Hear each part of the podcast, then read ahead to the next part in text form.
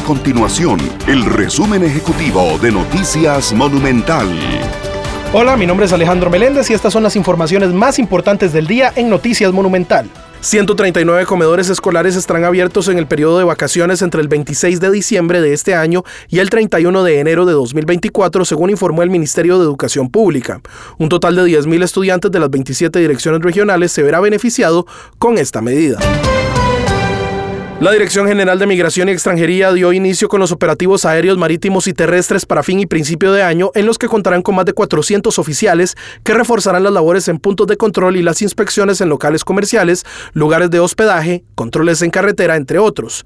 Para esto se mantendrá cobertura en diferentes zonas del país, principalmente en Zigzaola, Tablillas, Paso Canoas y Peñas Blancas, donde particularmente se espera una gran afluencia de extranjeros saliendo e ingresando de Costa Rica. Estas y otras informaciones usted las puede encontrar en nuestro sitio web www.monumental.co.cr. Nuestro compromiso es mantener a Costa Rica informada. Esto fue el resumen ejecutivo de Noticias Monumental.